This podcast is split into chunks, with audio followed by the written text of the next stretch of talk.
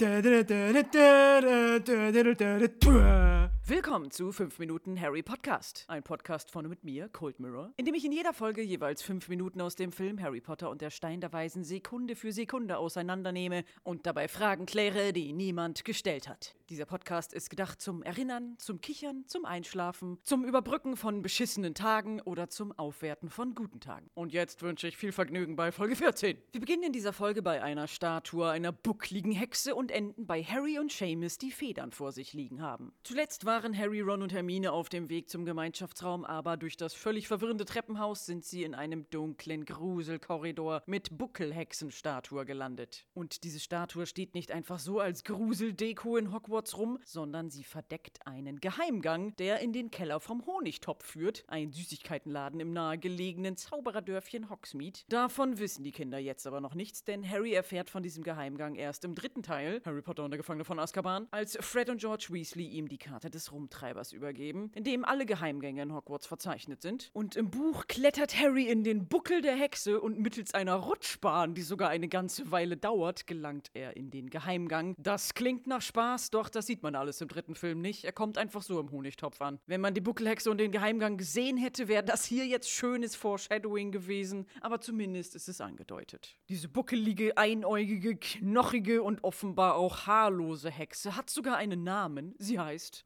Gunhilda von Gorsemore. Wird namentlich gar nicht in den Büchern erwähnt, da wird immer nur von der buckligen und einäugigen Hexe gesprochen, aber sie erscheint in den Harry Potter Videospielen als sammelbare Schokofroschkarte und es gibt sie sogar in echt als Schokofroschkarte. Zwar keine von diesen lila fünfeckigen Karten, die ja erst durch das Filmdesign geprägt wurden, sondern eine von den kleineren normalen Karten in Kartenform, also rechteckig, wie so eine normale Karte halt. Und auf dieser Karte wird sie beschrieben als Heilerin, die alles andere als schön war, dafür aber talentiert und hart arbeitend. Sie hat ein Heilmittel, wenn nicht sogar das Heilmittel gegen Drachenpocken entwickelt, was eine schlimme, meistens auch tödliche Krankheit in der Zaubererwelt ist. Daran sind zum Beispiel Harrys Großeltern Euphemia und Fleemund Potter gestorben, sowie auch Draco Malfoys Großvater Abraxas Malfoy. Und nach Gunhilda von Gorsemors Tod wollte man ihr ein ehrendes Andenken bewahren und da ist es ja nur angebracht, wenn man ihre harte Arbeit, ihre Aufopferung und außerordentlich wichtigen medizinischen Durchbruch damit würdigt, sie als klischeehafte Gruselhexe in einem niemals besuchten Korridor in die Dunkelheit zu stellen und ihre schmerzhafte Wirbelsäulenfehlstellung zu einer lustigen Buckelrutschbahn zu machen. Harry, Ron und Hermine beschäftigen sich aber gar nicht weiter mit dieser würdevollen Statue, denn sie stellen fest, sie sind nicht nur in einem falschen Korridor gelandet, sondern auch noch im verbotenen Korridor im dritten Stock, der, wie Dumbledore in seiner fröhlichen Begrüßungsrede erwähnt hat, für alle tabu ist, die nicht den Wunsch verspüren, eines äußerst schmerzvollen Todes zu sterben.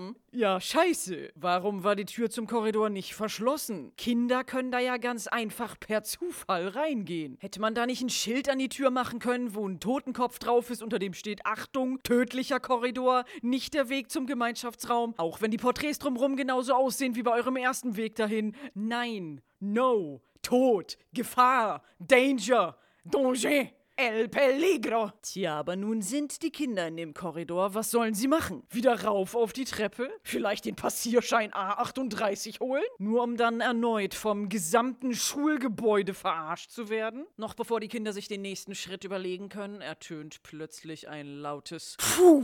Geräusch. Sie zucken zusammen und auf der Steinsäule neben ihnen entflammt ein Feuer. Wie Motten abgelenkt vom Licht bemerken sie dabei nicht, dass im Hintergrund eine Katze in den Korridor geschlichen kommt. Der Gruselfaktor dieser Szene, der für sehr kleine Kinder durch plötzliche laute Geräusche und Lichter wahrscheinlich eh schon erschreckend ist, wird auch nochmal dadurch verstärkt, dass die Kameraperspektive wechselt. Genau in dem Moment, als das Feuer erscheint und die Katze ins Bild huscht, kippt die Kamera zur Seite und alles wird auf einmal schräg. In Fachkreisen nennt man das einen Dutch Angle, einen niederländischen Winkel, obwohl es nichts mit irgendwas Niederländischem zu tun hat. Es war ursprünglich Stilmittel in expressionistischen deutschen Filmen und weil Deutsch so ähnlich klingt wie Dutch, wurde das so übernommen, weil keiner sich die Mühe gemacht hat, das richtig zu stellen. Und es wird einfach heute immer noch so genannt. Im Expressionismus geht es ja nicht darum, die Realität wiederzugeben, sondern Gefühle darzustellen. Und dieser besondere Kamerawinkel wird in Filmen häufig verwendet, um zum Beispiel Unsicherheit, Verwirrung und Angst darzustellen. Man sagt ja nicht umsonst, das ist ja schräg, wenn einem irgendwas nicht ganz geheuer ist. Und auch hier in Harry Potter ist nicht nur der Kamerawinkel, sondern auch die gezeigte Situation irgendwie schräg. Die Kinder sind im verbotenen Korridor, wie von Zauberhand geht das Licht an. Sie drehen sich um, um doch wieder schnell zur Treppe nach draußen zu laufen, sehen, dass eine Katze in ihrem Weg steht, die sie mit großen roten Augen anschaut und böse maunzt.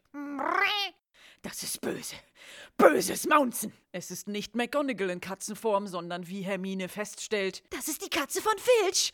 Weg hier! Und die Kinder drehen sich auf dem Absatz um und laufen den verbotenen Korridor entlang, begleitet von bedrohlicher Psychomusik aus treibenden Streichern.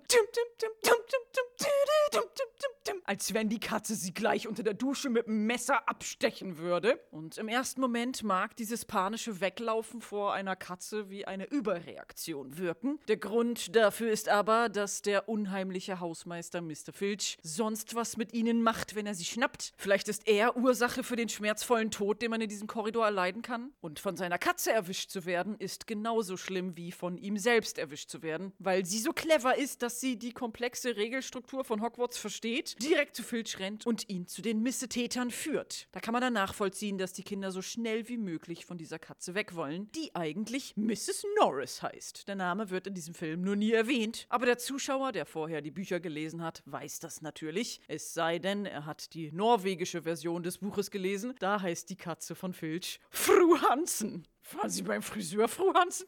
Sie sehen so gut aus. Und falls ihr jetzt denkt, das ist ja lustig, Ron Weasley heißt in der norwegischen Version Ronny Wiltersen. Die Zwillingsbrüder heißen Fred und Frank und Professor McGonagall heißt Professor Max Norp.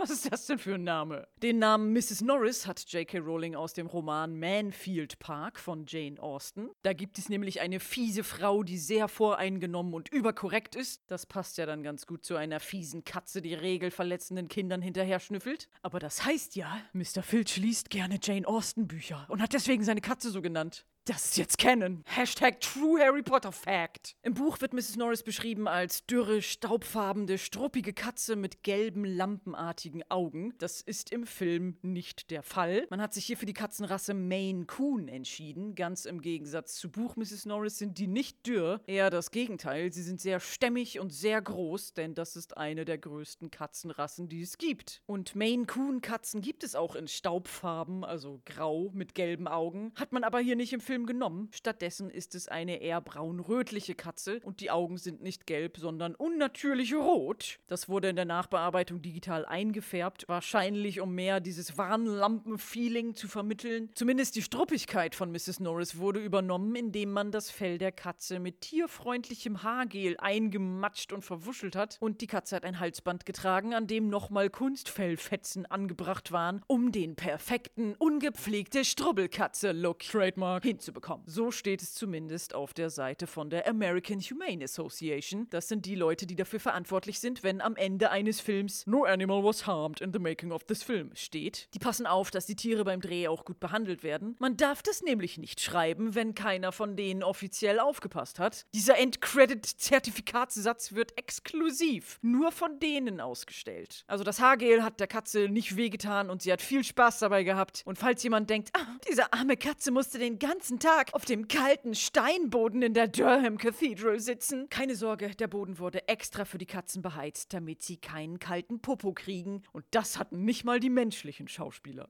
Mrs. Norris wurde porträtiert von mehreren Schauspielerkatzen, zum Beispiel Maximus, Cornelius, Alanis, Pebbles oder Tommy. Die haben sich alle abgewechselt zu spielen, weil sie unterschiedliche schauspielerische Fähigkeiten hatten. Während eine Katze gut darin war, bei Fuß zu laufen oder still zu sitzen, konnte eine andere von alleine zu einem bestimmten Punkt gehen und wieder eine andere konnte in die Kamera oder in eine bestimmte Richtung gucken. Und manche ließen sich überhaupt nicht trainieren, haben dafür aber total gerne faul und ruhig bei Filch im Arm gelegen. Also wurden dann für die jeweiligen jeweiligen Szenen unterschiedliche Katzen benutzt, die aber alle halbwegs gleich aussahen. Erst wenn man die Katzen im Laufe der Filme miteinander vergleicht, merkt man, dass es minimale Fellunterschiede gibt und dass auch irgendwann darauf verzichtet wurde, ihre Augen rot einzufärben, denn das hat doch ein bisschen zu unrealistisch gewirkt und Miss Norris ist entgegengesetzt diverser Gerüchte kein besonderes magisches Tier, sondern laut J.K. Rowling einfach eine ganz normale, wenn auch ziemlich unfreundliche Katze. Und vor der rennen die Kinder jetzt weg, den Korridor entlang, der offenbar bewegungsaktiv aktivierte automatische Feuerbeleuchtung hat, denn die Steinsäulen, die den Korridor zieren, leuchten nach und nach auf, sobald die Kinder an ihnen vorbeilaufen. Und man sieht nun, wie verlassen und unbesucht dieser Korridor ist. Der Boden ist staubig und es liegen Bauschutt und kleine Steine rum. Große leere Bilderrahmen liegen aneinander gestapelt in den Ecken und die Wände und Säulen sind über und über behangen mit extrem vielen, dichten, fluffigen, fast schon watteartigen Spinnweben. Und ich habe ja schon bei der Szene in der Zaubererbank Gringotts angemerkt, wie viel künstliche Spinnweben da benutzt wurden. Die Setdesigner haben sich aber übertroffen und diesen verbotenen Korridor so exzessiv mit Spinnweben zugeplüscht, dass es echt nicht mehr lustig ist. Besonders auf der linken Seite des Bildes, als die Kinder vorbeirennen, sieht es so aus, als hätte jemand keine Lust mehr gehabt, einzelne Spinnwebenfäden anzudeuten und hat einfach eine ganze Packung Watte an die Wand gelehnt. Die Kinder kommen zum Ende des Korridors und ihr Weg wird durch eine verschlossene Tür versperrt, die Harry trotz mehrfachen dran rütteln nicht aufbekommt. Hermine drückt ihn zur Seite, richtet ihren Zauberstab auf die Tür und sagt Alohomora, womit sich das Schloss der Tür öffnet. Und ich dachte, Alohomora, das ist bestimmt wieder Fake-Latein. Mal gucken, was das heißt. Aloho gibt's nicht auf Latein und Mora heißt Verzögerung, Pause. Es sei denn, es handelt sich um das Plural von Morum, dann hieße Mora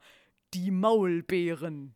Nun, das kann ja nicht ganz stimmen. Wo hat die J.K. Rowling das denn wieder aufgeschnappt? Da klicke ich mal ein bisschen im Internet hin und her. Klicke die, klicke die, klick. Ach du meine Scheiße. Es ist so eine dumme Geschichte. Die einzige Quelle, in der die JK erklärt, woher sie das Wort hat, ist eine Mitschrift einer verdammten Gerichtsverhandlung, wo es um eine Copyright-Verletzung ging und Warner Bros. und JK Rowling einen Verlag verklagt haben, der ein Harry Potter Lexikon-Buch rausbringen wollte, nachdem der Autor schon lange Zeit eine Fan-Webseite betrieben hat, nämlich hp-lexikon.org. An dieser Stelle sei erwähnt, dass JK Rowling noch bevor dieser Copyright-Vorfall passiert ist und dieses Lexikon nur eine Fan Webseite war, zugegeben hat, dass sie selbst manchmal beim Buchschreiben auf diese Seite gegangen ist, um Fakten über ihre eigenen Figuren nachzulesen, die sie vergessen hatte. Und ich gebe nun mal einen Teil dieser Gerichtsverhandlung zu humoristischen Zwecken frei übersetzt und völlig überzeichnet wieder.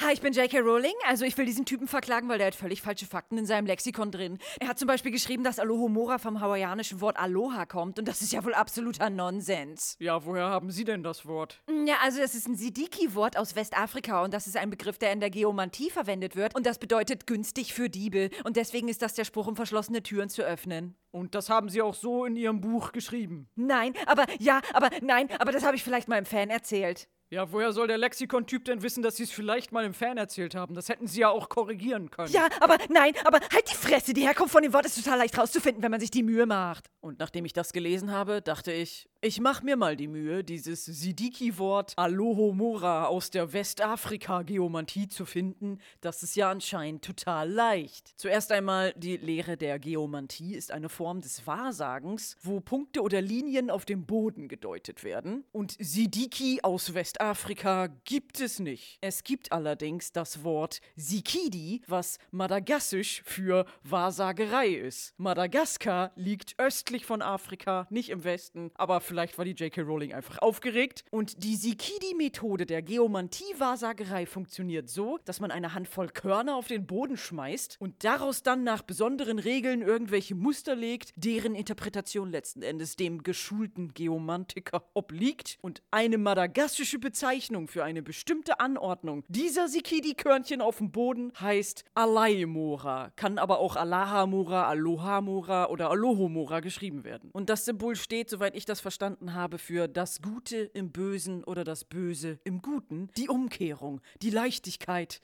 Drogen, Sex, Gewalt. Letzten Endes kommt es darauf an, in welcher Relation dieses Symbol mit den anderen Körnchen steht. Es bedeutet nicht unbedingt direkt günstig für Diebe, sondern wenn man jetzt als böser Dieb zu einem Wahrsager geht und das Symbol gelegt bekommt, dann ist das natürlich günstig für ihn, den Dieb, denn sein böses Vorhaben, was geplant ist, wird gut für ihn ausgehen und ein Hindernis wie ein Türschloss könnte er leicht überwinden. So hätte ich das jetzt gedeutet.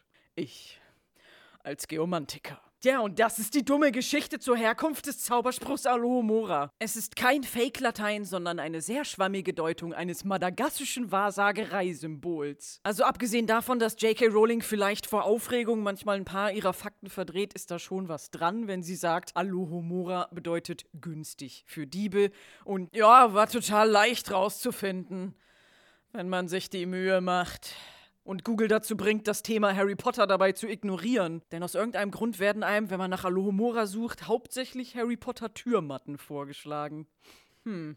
Also kommen wir nun lieber zurück zum Film. Dieses ähm, Schloss, was Hermine mit Alohomora, dem Zauberspruch für das Gute im Bösen, Drogen, Sex, Gewalt, öffnet, hat gar kein Schlüsselloch und ist schlichtweg ein kippbarer Metallriegel, der dann am Türrahmen an einen Haken einrastet, wie bei so einem alten Gartenzauntor. Dass Harry das nicht alleine aufgekriegt hat, ist schon ein bisschen traurig, aber es ist natürlich eine magische Tür, die überhaupt nicht mit Muggeltüren zu vergleichen ist und obwohl sie einfach aussieht, kann da höhere Magie hinterstecken, die verhindert, dass man man die Tür öffnet. Aber eben anscheinend auch nicht so hohe Magie, denn diese super geheime Tür im super verbotenen Korridor, den man super zufällig betreten kann, lässt sich ja mit einem Alohomora super einfach von einer Erstklässlerin öffnen. Wäre es nicht besser gewesen, da auch ein Porträt hinzuhängen, was einem nach dem Passwort fragt? Komm, und dann macht Zwei-Faktor-Authentifizierung. Jedes Mal, wenn jemand das Passwort sagt, muss erstmal eine Eule mit einem Brief zu Dumbledore fliegen, den er dann mit einer Nummer aus seiner Tarnliste beantwortet und erst dann geht die Tür auf. Aber das gibt es hier alles nicht und die Kinder huschen Menschen nahezu unbehindert durch die Tür. Und ich lese mir manchmal so Listen mit Filmfehlern durch, um zu gucken, ob es was Interessantes gibt, was ich übersehen habe. Da stehen dann Sachen wie: Als Harry von Hagrid abgeholt wird, hängt sein T-Shirt in der einen Einstellung zur linken Seite und in der nächsten Einstellung, da ist es wieder gerade.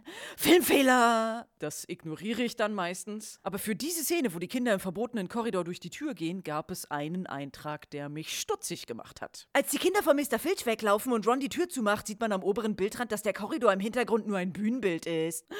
Filmfehler. Und in Podcast Nummer 11 habe ich ja schon mal erwähnt, dass gerade bei Türdurchgängen in diesem Film es tatsächlich oft so ist, dass ein kompletter Ortswechsel stattfindet. Eine Korridorszene wird zum Beispiel in der Gloucester Cathedral gedreht. Die Kinder gehen durch eine Tür und im nächsten Moment befinden sie sich im Gryffindor Gemeinschaftsraum, dessen Drehort viele Kilometer entfernt in den Leaveston Studios ist. Und um im Film die Illusion aufrechtzuerhalten, dass alle Räume miteinander verbunden sind, wird hinter die Tür ein beleuchtetes Bild des anderen Ortes gestellt. Das ist dann bei dieser verbotenen Korridorszene wohl auch der Fall, aber ich habe es mir immer immer und immer wieder angeguckt und keinen Fehler gefunden. Ich bin mir sicher, dass dieses Bühnenbild da ist, aber man sieht eben keinen Rand. Wie kommen die darauf? Und dann ist mir etwas klar geworden. Ich schaue die schöne HD 16 zu 9 Widescreen-Version. Man muss beachten, dieser Film ist schon ziemlich alt, kam im Jahre 2001 auf DVD und auch auf VHS-Kassette raus. Dieser Filmfehler bezieht sich anscheinend auf die alte 4 zu 3 Fullscreen-Version des Films für dicke, klobige, kastige Röhrenfernseher. Das heißt, die ältere Version des Films ist an beiden Seiten abgeschnitten, um in dieses Kastenformat zu passen, zeigt dafür aber oben und unten minimal mal mehr Bildfläche, die man in der modernen Widescreen-Version von heute nicht mehr sieht. Und ich wollte es wissen. Und ich habe ganze drei Euro ausgegeben, um mir eine gebrauchte, völlig abgeschrabbelte, uralte Fullscreen-Version des Films auf DVD zu kaufen, die sich auch noch als amerikanische Version rausgestellt hat, die gar nicht auf europäischen Geräten läuft. Aber es gibt ja Programme, um das zu umgehen. Und ich habe mir die Szene im 4 zu 3 Format angeguckt und hatte einen Moment absoluter Seligkeit. Da war er, der winzige fehlende obere Teil des Bildrands, den ich wahrscheinlich zuletzt vor knapp zwei Jahrzehnten auf einem Röhrenfernseher in meinem super edgy Gothic Kinderzimmer gesehen hatte. Ja, und da sieht man dann wirklich, dass der Korridor im Hintergrund, als Ron die Tür zumacht, nur ein Bühnenbild ist. Es ist eigentlich ein unspektakulärer Filmfehler, aber die Suche danach hat Spaß gemacht. Und ist das nicht der wahre Sinn des Lebens? Nicht das Ziel, sondern der Weg dorthin? Gibt noch ein paar mehr Momente mit angeblich sichtbarem Equipment, die in der Widescreen-Version nicht zu sehen sind. Vielleicht werden wir sie mit der Fullscreen-Version im Laufe der nächsten Podcast-Teile auch aufspüren. Harry, Ron und Hermine schließen die Tür schnell hinter sich, genau im richtigen Moment, denn Mr. Filch kommt nun in den verbotenen Korridor und fragt seine Katze, ob sie jemanden aufgespürt hat. Und anstatt sich zu fragen, warum die Tür zum Korridor überhaupt auf ist oder warum seine Katze hier sitzt, guckt er nur mal böse in die generelle Richtung, in die Harry und die Kids gelaufen sind und geht wieder weg. Was die Kinder mit einem Filch ist weg kommentieren, obwohl es kein Schlüsselloch oder Türspion zum Durchgucken gibt. Sie haben Filch am anderen Ende des Korridors, den sie gerade eine ganze Weile lang gelaufen sind, durch die geschlossene Tür identifiziert und wissen auch, dass er weggegangen ist. Allein durch ihr Gehör. Aber mit den Augen klappt's dann noch nicht ganz so gut. Sie lassen sich alle Zeit der Welt zu ergründen, woher Hermine Alohomora kann und haben beim Reinkommen und auch beim übersinnlich gut an der Tür lauschen vollkommen übersehen, dass keine fünf Meter vor ihnen ein riesiger dreiköpfiger Hund liegt, dessen schauderbares Aussehen nur noch durch seinen Namen verstärkt wird. Er heißt Fluffy. Das wissen die Kinder jetzt noch nicht, erfahren es aber später im Film. Dieser Hund mit drei Köpfen basiert auf einer Gestalt der griechischen Mythologie, nämlich dem Höllenhund Cerberus, der den Eingang zur Unterwelt bewacht und meistens mit drei Köpfen dargestellt wurde. Nicht zu verwechseln mit Orthos, seinem Bruder, dem zweiköpfigen Hund, oder seiner Schwester, der Hydra. Heil Hydra der neunköpfigen Schlange. Überhaupt viele Figuren in der griechischen Mythologie sind alle irgendwie miteinander verwandt und haben beunruhigend viele Köpfe. Da sind drei noch harmlos. Manchmal hat der Cerberus auch 50 Köpfe oder Schlangen, die aus ihm rauswachsen. Hier in Harry Potter sind es drei normale Hundeköpfe mit Ähnlichkeit zu einem Staffordshire Bull Terrier, was ein nicht ganz so großer, dafür aber stämmiger, schwerer Hund ist, der bei der Arbeiterklasse in England damals sehr verbreitet war, weil man ihn gut in einer engen Wohnung halten konnte und er die Ratten gejagt hat. Ja, und enge Wohnung ist untertrieben. Fluffy ist nicht nur riesig, der ist so riesig, dass er den gesamten Raum einnimmt. Er wacht langsam auf und richtet sich knurrend zu seiner vollen Größe auf. Seine Köpfe ragen bis zur Decke, die in einem Schloss ja schon mal recht hoch sein kann. Und er kann sich in diesem viel zu kleinen Raum, glaube ich, nicht mal umdrehen. Dieser dreiköpfige CGI-Hund wird überhaupt nicht artgerecht gehalten.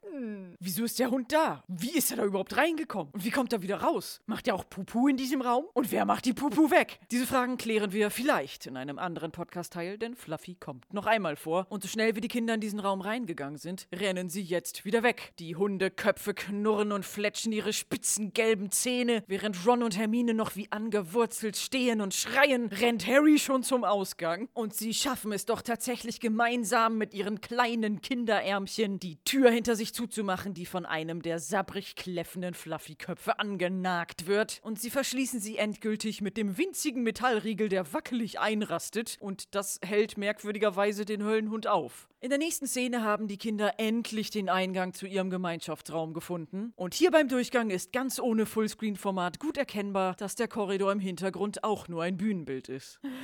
Filmfehler. Sie gehen durch den Eingang, das Bild der fetten Dame schließt sich wie von Zauberhand, was Harry mehrmals verwirrt hinter sich gucken lässt. Kein Wunder. Es ist kein Zauber, denn man erkennt durch einen Spalt unter dem Bild noch ein paar Füße weggehen. Da hat ein Mensch aus der Filmcrew einfach das Bild hinter ihnen zugeklappt.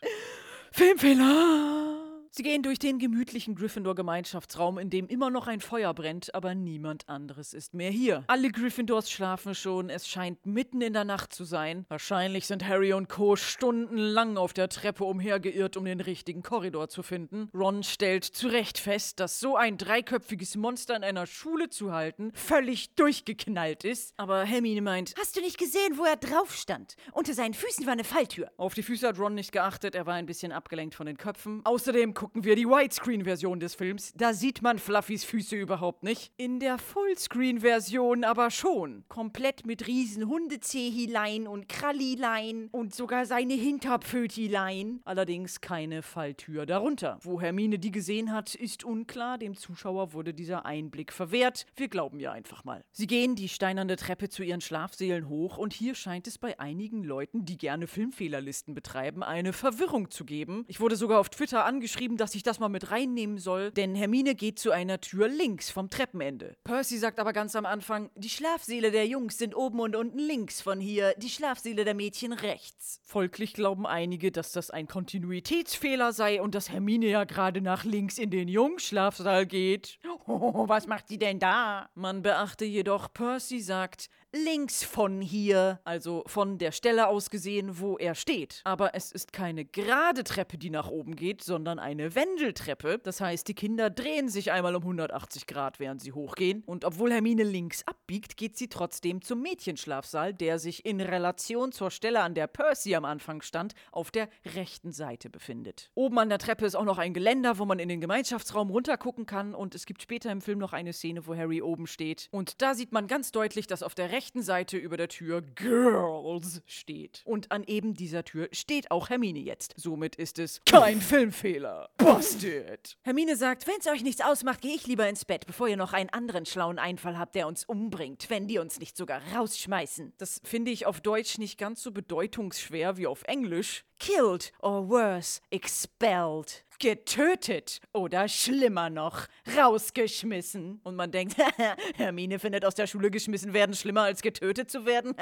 Voll die Streberin. Ron kommentiert das auch noch mit. Sie muss ganz dringend ihre Prioritäten klären. Voll die lustige Szene. Hermine ist so der Nerd. Wenn es eine stinknormale Muggelschule wäre, dann wäre Hermines Satz voll lustig und übertrieben. Aber wir befinden uns in Hogwarts. Die absolut geilste, wunderschönste Zauberschule der Welt. Stell dir vor, du kriegst einen Brief von Hogwarts als Muggelkind. Es ist wie ein Traum. Du bist ein fucking Zauberer, Harry. Du darfst an diese Schule, die ganze Welt der Magie liegt vor deinen Füßen und du verkackst es. Und dann wird dir alles genommen und du bist gezwungen, diese Welt zu verlassen. Und wenn du richtig Mist baust, wird dein Zauberstab zerbrochen und du darfst vielleicht als Maulwurfmantel tragender Heini in der Hütte im Wald neben Hogwarts wohnen und kannst aus der Ferne anderen zugucken, wie sie lernen. Man könnte vielleicht in ein anderes Land ziehen und versuchen, in einer der anderen Zauberschulen zu gehen, zum Beispiel Bonbaton oder Durmstrang wenn die dich überhaupt nehmen. Durmstrang nimmt keine muggelgeborenen Zauberer an und im Vergleich zu Hogwarts sind die eh scheiße. Und wieder in der Muggelwelt zu sein und ein Muggelleben zu führen, ist als Zauberer, glaube ich, ziemlich blöd. Man weiß von dieser tollen magischen Welt, aber ist ausgeschlossen. Das wäre die Hölle. Und da ist es dann gar nicht so übertrieben oder streberhaft, wenn Hermine meint, sie würde lieber getötet werden, als ihren Platz in dieser magischen Schule zu verlieren. Ron kann zumindest zurück zu seiner Magierfamilie und würde auch weiter in der Magierwelt bleiben, nur eben ohne Schulbildung. Aber für Hermine ist das keine Option. Sie müsste zurück in die Muggelwelt und einen normalen Muggeljob annehmen, wie zum Beispiel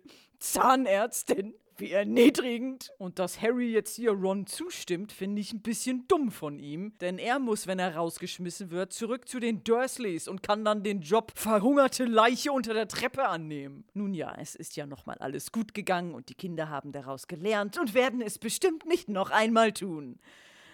Nicht wahr? Wir werden sehen. Die nächste Szene beginnt. Wir sind draußen, es ist Tag und Harry hat, weil er ja von McGonagall als neuer Sucher auserkoren wurde, eine Privatlehrstunde bei Riesenstockholzplanke, aka Oliver Wood. Das Ganze findet wieder statt auf der schönen Grasfläche, umgeben von Burgmauern, wo auch Madame Hooch den Kindern kläglich Besenfliegen beigebracht hat. Wir sind also wieder am Drehort Annick Castle. Harry und Wood kommen aus eben dem Tor, an dessen Fackelhalter Neville mit seinem Umhang hängen geblieben ist. Den hat mittlerweile jemand wieder abgemacht und sie tragen zusammen eine große Holztruhe, die mit Mustern angemalt wurde und mit den jeweiligen Wappentieren der Hogwarts-Häuser. Die beiden haben in dieser Szene keine Schuluniform an, sondern sind ganz casual und zivil gekleidet. Das findet also anscheinend außerhalb der Unterrichtszeit oder am Wochenende statt. Harry hat mal wieder eine viel zu große graue Korthose an, die er bestimmt Secondhand von Dudley bekommen hat, wobei sie nicht komplett zerlöchert ist wie seine sonstigen Sachen. Dazu trägt er ein graues Shirt, also das graue Shirt, das eine, was er besitzt, was er anhatte, als Hagrid ihn abgeholt hat und was er auch zum Schlafen anhat. Aber darüber trägt er einen schönen blauen Wollpulli, der ihm sogar passt und der nicht kaputt ist. Im Laufe des Films hat Harry noch einen roten und einen grünen Wollpulli an, alle heile und ihm passend. Die hat er bestimmt nicht von den Dursleys, sondern in der Winkelgasse zugeschlagen, ein paar Galeonen auf den Tisch gehauen und gesagt, Dieser Pulli passt mir. Wir hätten gern alles. Und dann hat er sich mit Pullis in jeder Farbe eingedeckt, damit er überhaupt irgendwas hat, was nicht völlig ausgeleiert auf seinem dürren Knabenleibchen herumschlabbert. Wood trägt einen dunkelbraunen Rollkragenwollpulli, dazu eine dunkelbraune Hose und braune Schuhe. 1A Farbspektrum und Kostümdesign für den Typen, der mit Nachnamen Holz heißt. Der hat, als wir ihn das erste Mal gesehen haben, noch nichts gesagt, sondern Harry nur neutral hm. angenicht grinst. Jetzt redet er zum ersten Mal und erklärt Harry, was Quidditch überhaupt ist ist. Auf Deutsch spricht er ganz normal, auf Englisch hat er den fiesesten schottischen Dialekt mit rollendem R überhaupt. Müsst ihr mal reinhören. Es gibt drei Arten von Bällen. There are three kinds of balls. Are three kinds of balls. Sie setzen die Truhe ab und Wood öffnet sie. Man sieht einen großen roten beuligen Ball in der Mitte, zwei kleinere festgekettete Bälle an den Seiten und unter dem Deckel der Truhe ist das Hogwarts-Wappen auffällig präsent hervorgehoben. Den großen roten Ball wirft Wood lässig zu Harry und erklärt, das ist der Quaffel und das ist der Ball, mit dem die Jäger Tore schießen, indem sie ihn durch einen der Ringe werfen, die dem Zuschauer in einer Momentaufnahme kurz gezeigt werden. Die Ringe sind auf unterschiedlicher Höhe an langen Stäben befestigt befestigt in der Mitte des Bildes, umgeben von Zuschauerbühnen, die schon in Hogwarts Hausfarben dekoriert sind. Rechts im Bild ist die Burgmauer von Hogwarts und im Hintergrund sind nebelbehangene Berge. Diese ganze Einstellung ist eine zusammengebastelte Bildcollage aus diversen Orten. Rechts im Bild die Mauer des Annick Castles, echter Standort irgendwo im Norden Englands. Im Hintergrund die hohen Berge, echter Standort Glencoe in den schottischen Highlands. Und in der Mitte des Bildes die Quidditch-Bühnen und die Ringe, echter Standort ein Computer bei Sony Pictures Imagework, Culver City, Kalifornien. Es sind zwar mehrere Special-Effekt-Firmen an diesem Film beteiligt, aber Sony Pictures Imagework war hauptsächlich für die Quidditch-Szenen verantwortlich. Wood erklärt weiter, dass er selbst der Hüter ist, also der Torwart, der die Bälle abwehrt, und fragt dann nochmal, ob Harry alles auch verstanden hat, und der sagt, ich denke schon, und wirft den Ball unnötig kräftig zurück zu Wood, um zu zeigen, wie doll er das verstanden hat und wie doll er Bälle werfen kann und dass er jetzt einer von den dollen großen Jungs ist. Die ganze Zeit hört man bei der Szene eine Art Kra, Kra im Hintergrund Hintergrund und denkt, es sind Krähen in der Umgebung. Jedoch Wood gibt Harry einen metallverstärkten Holzschläger in die Hand und meint, den wirst du brauchen. Beugt sich runter zur Kiste und wir sehen in einer Nahaufnahme den Ursprung der Kra-Kra-Geräusche. Es sind die festgeketteten Bälle, die in der Kiste rumrappeln und rumkrächzen. Wood löst eine Verankerung, die Ketten schnappen zurück und einer der Bälle schießt meckernd in die Luft. Das sieht der Zuschauer aus der Vogelperspektive von oben und der Ball fliegt dem Betrachter beinahe ins Gesicht. Wäre das ein ein 3D-Film wäre an dieser Stelle ein typischer Moment, wo man als Zuschauer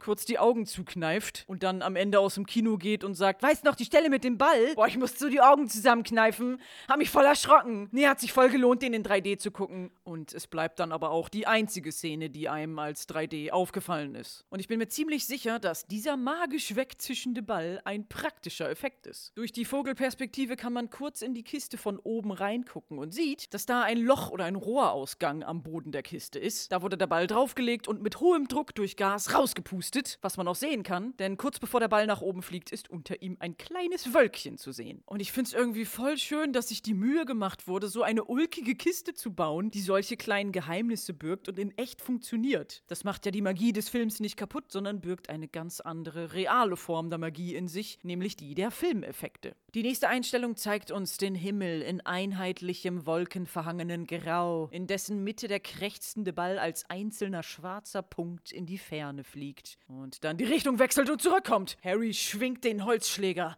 und mit der geballten Kraft einer Million elfjähriger Jungen haut er den Ball voll durch die gekreuzten Schwerter einer Statue auf der Burgmauer, präzise durch die Mitte, als hätte er es so geplant. Diese Statue haben wir schon einmal im Film gesehen, sie war nämlich im Einleitungsshot Shot ganz am Anfang beim Quidditch-Unterricht mit Madame Hooch. Solche Steinfiguren wurden im Mittelalter oft auf Festungsmauern aufgestellt, einmal als Verzierung, aber auch um etwaige Angreifer zu verwirren. Davon sieht man in dieser Szene einige immer mal wieder im Hintergrund auf den Burgmauern und es sieht wirklich so aus, als würden da echte Menschen draufstehen. Als Angreifer aus weiter Ferne könnte man da durchaus glauben, dass das alles echte bewaffnete Krieger sind. Aber diese Figuren sind ja schon ziemlich alt und da mit Bällen drauf zu schießen wäre bestimmt nicht so gut. Wenn da was kaputt geht, wird das teuer. Darum wurde diese Steinfigur mit gekreuzten Schwertern extra für den Film angefertigt, damit Harry die aus Versehen 360 No-Scope Trickshot als Tor benutzen kann. Die steht aber nicht wirklich auf der Burgmauer vom Annick Castle, sondern jetzt irgendwo bei der Warner Bros. Studio Tour in London. Der fiese Ball kommt schon wieder super schnell zurückgeflogen. Harry duckt sich diesmal vor ihm. Wood wird in den Bauch getroffen und zu Boden geschleudert. Und ich bin mir nicht ganz sicher, ob die sich duckende Person in Harrys Klamotten wirklich Daniel Radcliffe ist. Man sieht ihr Gesicht nur ganz kurz von der Seite, aber es ist irgendjemand anderes. Ich weiß nicht. Ich glaube, das ist ein Stunt-Double. Bestimmt, damit die Situation vermieden wird, dass dem Hauptdarstellerkind, falls es sich doch nicht im richtigen Moment bücken kann, der Ball voll in die Fresse geklatscht und die kleine Hauptdarstellernase gebrochen wird. Schon Biggerstaff ist egal, der ist nicht der Hauptdarsteller. Der hat kein Stunt-Double. Der wird wirklich abgeschossen und suhlt sich dann mit dem Ball im Gras, aber der ist ja schon etwas größer und zum Zeitpunkt des Drehs schon 18 Jahre alt. Ein reifer, erwachsener Mann. Da kann man ja annehmen, dass er das motorisch auf die Reihe kriegt, einen Ball zu fangen. Der Grund, warum Sean Biggerstaff überhaupt hier im Film ist, ist kein anderer als My Love, Alan Rickman, always. Der Sean hat nach Ellens Tod nämlich auf Twitlonger voll den schönen Nachruf geschrieben und eine kleine Geschichte erzählt, wie die beiden sich kennengelernt haben. Als er noch ganz klein war, hat er mal in einem Jugendtheater mitgespielt und eines Tages kam Alan Rickman dahin und wollte Kinder für ein Theaterstück casten und fand ihn total toll. Aber der kleine Sean war zu klein. Die haben ihn leider nicht genommen, doch dann, ein paar Jahre später, sollte das Theaterstück verfilmt werden. Jetzt war er nicht mehr zu klein. Alan Rickman hat sich an ihn erinnert und er wurde sofort gecastet. Und danach war für den nicht mehr ganz so kleinen Sean klar, das will ich mal beruflich machen nach der Schule. Und dann meinte Alan wohl, Komm ich nämlich mit zu meinem Agenten, der macht dir was klar. Und dieser Agent hat ihm dann die Rolle in Harry Potter verschafft. Sollte zuerst Percy Weasley werden, das hat nicht geklappt. Und angeblich hat Alan dann auch da angerufen und meinte, Wenn ihr den nicht als irgendwas castet,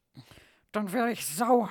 Und somit wurde Sean Biggerstaff zu Oliver Wood, der sich jetzt im Gras mit dem aggressiven Ball umherwälzt, während die Truhe mit dem anderen noch angeketteten Ball auf und abspringt. Und das Tolle ist, das ist schon wieder ein praktischer Effekt. In einer Einstellung sind wir am Boden auf Augenhöhe mit Wood, der mit dem Ball kämpft, und unter der Truhe ist eine Stange zu sehen, die unregelmäßig raus und rein fährt und die Truhe somit ruckelnd in die Höhe hebt. Was diese Truhe alles kann, die kann nicht nur Bälle schießen, sondern auch von alleine springen. Ich liebe diese Truhe. Wood drückt den Ball mit aller Mühe wieder zurück und kettet ihn an, während er erklärt, das war ein Klatscher, lästige kleine Biester, aber du bist der Sucher. Und daraufhin sehen wir, was es mit dem auffällig hervorgehobenen Hogwarts-Wappen am Truhendeckel auf sich hat. Wood klappt es wie einen kleinen Schrank auf und dahinter versteckt sich ein winziges Bällchen. Der goldene Schnatz, den Harry sogar mal anfassen darf und sagt, Der gefällt mir. Nein, Harry, du darfst ihn nicht behalten. Wir hätten gern alles. Bitte, Harry, die Bälle sind Eigentum der Schule. Wood erklärt, dass der Sucher den Schnatz fangen muss und dass dieser Ball wahnsinnig flink ist und fast unmöglich zu sehen. Und was macht Harry? Öffnet die Hand, der kleine Ball kriegt Flügel und flitzt weg. Bist du bescheuert? Ich habe doch gerade erklärt, dass es super schwer ist, den Ball zu fangen. Tschüss, Ball. Lass ihn doch nicht einfach so wegfliegen. Ich habe keinen Besen dabei, du Ein Arsch. fliegendes Ferrero Rocher. Na toll, jetzt kann ich den Rest der Woche versuchen, den wieder einzufangen. Wow. Sagt Harry fröhlich als Abschluss, während der Schnatz wahrscheinlich schon über alle Berge davongeflogen ist. In der nächsten Szene sehen wir einen Ort, an dem wir noch nicht waren. Es ist ein Klassenraum, der etwas anders aufgebaut ist als die vorherigen. Die Kinder sitzen nicht im Raum an Zweierpulten, sondern an langen Bänken seitlich an der Wand, während ihr Lehrer für diese Stunde, der kleine Professor Flitwick, auf einem dicken, fetten Buch, das auch noch auf einem erhöhten Podest steht, im Raum steht, damit die Kinder ihn überhaupt sehen können. Und es ist kein steinerner Klosterraum wie die vorherigen Klassenzimmer, sondern die Wände sind von oben bis unten mit dunklem Eichenholz verkleidet, in das in jede Ecke Wörter geritzt wurden. Manchmal kleine ordentliche Schrift, dann wieder unregelmäßig mit unterschiedlichen Schriftgrößen, horizontal, vertikal oder sich überlappend. Im Film sowie in der realen Welt ist das ein Klassenraum. Das ist kein ulkiges Set, was die Filmemacher gebaut haben. Diesen sonderbaren Raum voller Wörter gibt es wirklich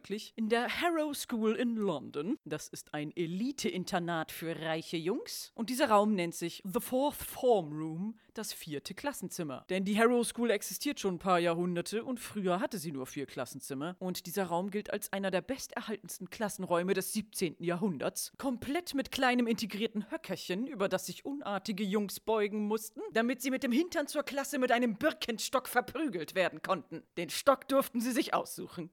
Ach, good times. Warum wurden sie verprügelt? Ja, was machst du als Junge im 17. Jahrhundert, wenn dir am Unterricht langweilig ist, keine Mädchen in der Nähe sind und es gibt auch keine Handys? Du deinen Namen ins Holz. Die Wörter an der Wand sind alle von Schülern, die hier mal waren, reingeritzt worden. Natürlich durften sie das nicht und wurden bestraft dafür, aber über die Jahrhunderte ist es einfach immer wieder passiert und es hat sich daraus eine Tradition entwickelt, sodass es irgendwann auch die Lehrer erlaubt und auch befürwortet haben, wenn besonders tolle Schüler sich hier verewigt haben. Heutzutage ist das nicht mehr erlaubt, da die Wände komplett voll sind und man nicht die Namen der jahrhundertealten ehemaligen Schüler wegschrabbeln möchte. Die Schüler von heute dürfen stattdessen ihre Namen auf ein Brett ritzen, was dann irgendwo in der Schule aufgehängt wird, die ja mittlerweile etwas größer ist und mehrere Gebäude umfasst, nicht nur vier Klassenzimmer. Das Einzige, was an diesem Raum für den Film verändert wurde, sind die langen Pulte, an denen die Kinder sitzen. Die gibt's gar nicht. Da sind eigentlich nur Sitzbänke, denn im 17. Jahrhundert gab es noch keine richtigen Schulmöbel. Die Kinder hatten keine Pulte, sondern nur eine kleine Tafel auf dem Schoß liegen, um damit Schreiben zu üben. Im Film üben die Kinder nun Zauberkunst, unterrichtet von Professor Flitwick, voller Name Filius Flitwick.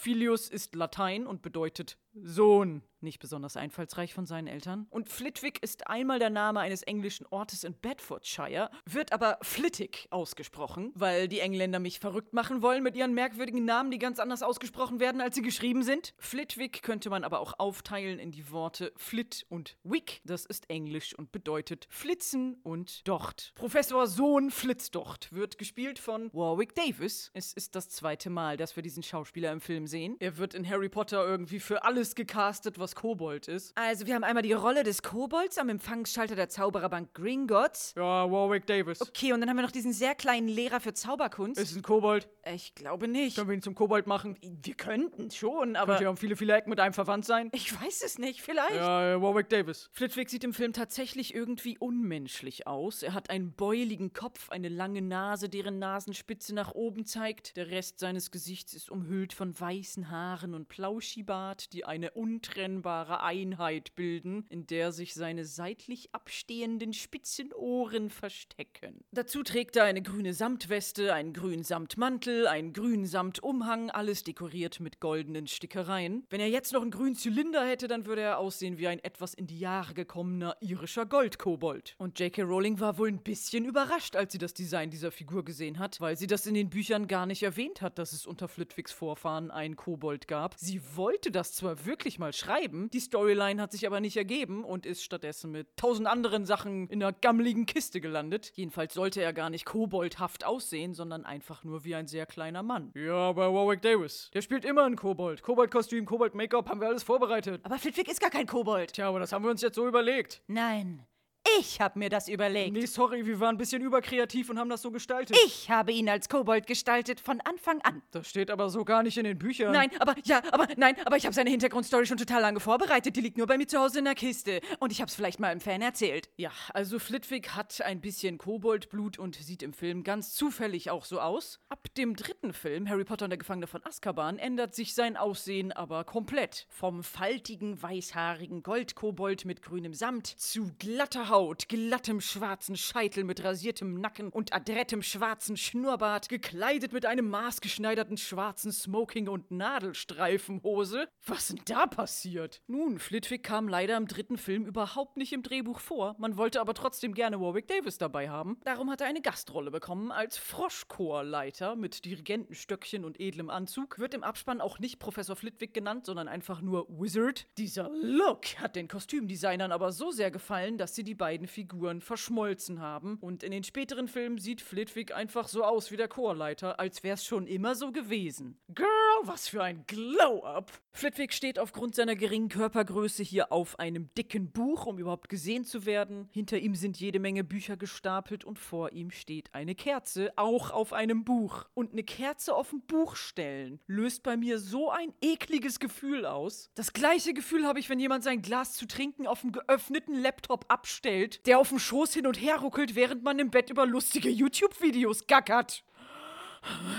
Erlebnisfrei erfunden. In einem Raum, der aus Holz besteht und von Büchern umgeben ist, stellt man doch keine Kerze auf ein Buch. Das ist alles sehr brennbares Material. Das irritiert mich. Ich kann nicht im Unterricht aufpassen, wenn dessen Ästhetik fahrlässige Brandstiftung ist. Professor Flitwick fragt nun, ob alle ihre Federn bereit liegen haben. Dem Zuschauer werden jetzt auch mal die Schüler gezeigt. Die sitzen anscheinend schon eine ganze Weile hier. Ron im Vordergrund hat seinen Kopf auf zwei Bücher gelegt. Hinter ihm sitzt ein rothaariges Mädchen mit geflochtenen Zöpfen, die ihren Kopf in ihre Hände gestützt hat. Daneben sitzt Dean Thomas, der an die Wand gelehnt mit ganz müden Augen so aussieht, als würde er gleich einschlafen. Nur Hermine ist voller Eifer dabei und wedelt mit ihrer Feder rum. Nicht die typischen Schreibfedern, die sie sonst benutzt haben, sondern eine große, flauschige, weiße Straußenfeder. Jedes Kind hat davon eine vor sich liegen, die sie jetzt zum Fliegen bringen sollen. In einer Einstellung wird auch mal der ganze Klassenraum mit allen Kindern und allen Federn gezeigt und man sieht, es gibt auch hier so eine schöne alte Tafel, wie man sie vorher in den Klassenräumen von McGonagall oder Snape gesehen hat. In diesem Klassenraum kann sie aber von den meisten Kindern gar nicht angeguckt werden, weil sie an der Wand steht und nur die Kinder auf der einen Seite des Raumes sie angucken können. Die Kinder links und rechts davon sind gearscht. Das Witzige ist, die Tafel sieht ähnlich aus wie die Wände drumherum. Bis auf den letzten Zentimeter wurde sie mit winziger Schrift vollgeschrieben. Auch vertikal und horizontal, sodass man eh nichts erkennen kann. Ja, soweit kommt das noch, dass an dieser Schule irgendwer mal effizient was lernt. Flitwick bittet alle, das Wutschen und Wedeln nicht zu vergessen. Das klingt wie etwas Obszönes, aber es soll die Bewegung sein, die man mit dem Zauberstab machen muss, damit der Zauberspruch Wingardium Leviosa gelingt. Was er auch prompt zusammen mit den Kindern übt, die alle ihre Zauberstäbe zücken und anfangen zu wedeln und zu wutschen. Und es ist das einzige Mal in den Filmen, wo so eine Bewegung beschrieben wird. Das kommt sonst nicht mehr vor, bei keinem anderen Zauberspruch, obwohl es ja als was fundamental Wichtiges dargestellt wird. Ausgerechnet in den Harry Potter Videospielen wird das aber als Element aufgegriffen. Zumindest erinnere ich mich an ein Spiel namens Book of Spells, wo man mit dem PlayStation Move Controller irgendwelche Bewegungen machen musste, um Symbole nachzuzeichnen, damit man selber als Muggel Zaubersprüche machen konnte. Da wird in den Filmen aber irgendwie überhaupt nicht mehr drauf eingegangen. Meistens wird einfach nur mit dem Zauberstab auf irgendwas gezeigt. Besondere Bewegungen gibt's nicht. Außer hier im Film beim Spruch Wingardium Leviosa. Und was bedeuten diese Worte? Ist es Fake-Latein? Ist es richtiges Latein? Oder doch Madagassisch? Es lässt sich auseinandernehmen. Wing wäre das englische Wort für Flügel oder Fliegen. Ardium hat vielleicht mit dem lateinischen Wort Ardus zu tun, was steil oder hochragend heißt. Und Leviosa könnte sich eventuell aus dem lateinischen Wort levare ableiten, was erheben oder erleichtern heißt. Somit würde der Spruch bedeuten, flieg hoch, leicht. Das ist zumindest die gängige Erklärung dafür, was Wingardium Leviosa bedeuten könnte. Ich finde es aber sehr weit hergeholt.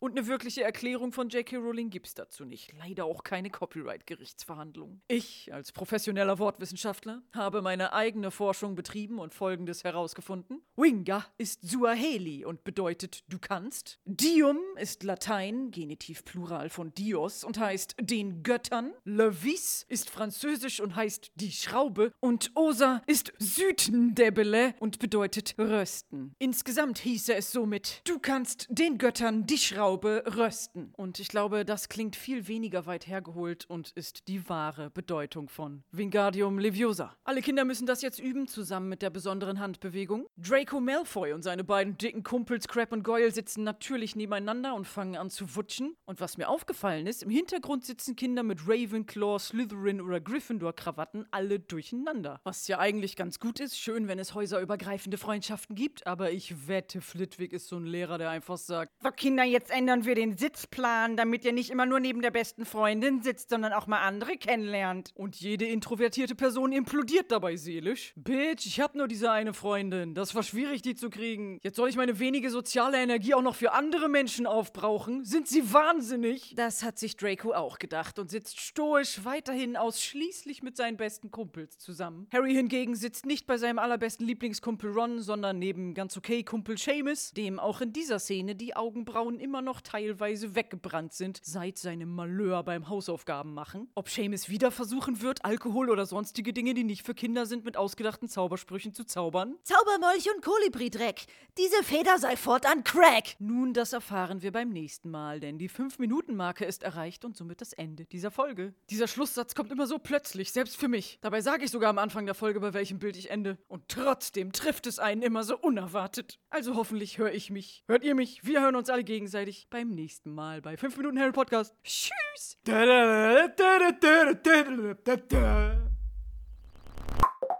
Das war ein Podcast von Funk. Und hier sind ein paar Outtakes, weil ich beim Aufnehmen müde und hungrig war. Nein. No. Tod. Danger. Gefahr. Französisch. Gefahr. Danger? Das heißt nicht ernsthaft auch Danger. Google sagt mir das. Danger. Danger. das ist doch kein Wort. Das ist doch ausgedacht. Wie Motten abgelenkt vom Licht bemerken sie dabei nicht, wie eine Katze im Hintergrund in den Korridor schlich. Ich sollte Dichter werden oder so. Oder Rammstein-Lieder schreiben. Eine Katze schlich in mein Gesicht. Ein heißer Schrei. Feuer frei. Die sie mit großen roten Augen anschaut und böse maunzt. Das ist böse. Böses Maunzen. Böses Maunzen. Was die weibliche Form von dem Hirsch? Ha, ich bin J.K. Rowling, also ich will diesen. Ha, ich bin J.K. Rowling, also ich will diesen Lexikon. Ha, ich bin J.K. Rowling, also ich will diesen Lexikon-Typen verklagen, weil der hat völlig falsche Fakten in seinem Lexikon. Ha, ich bin J.K. Rowling, also ich. Ha, ich bin J.K. Rowling.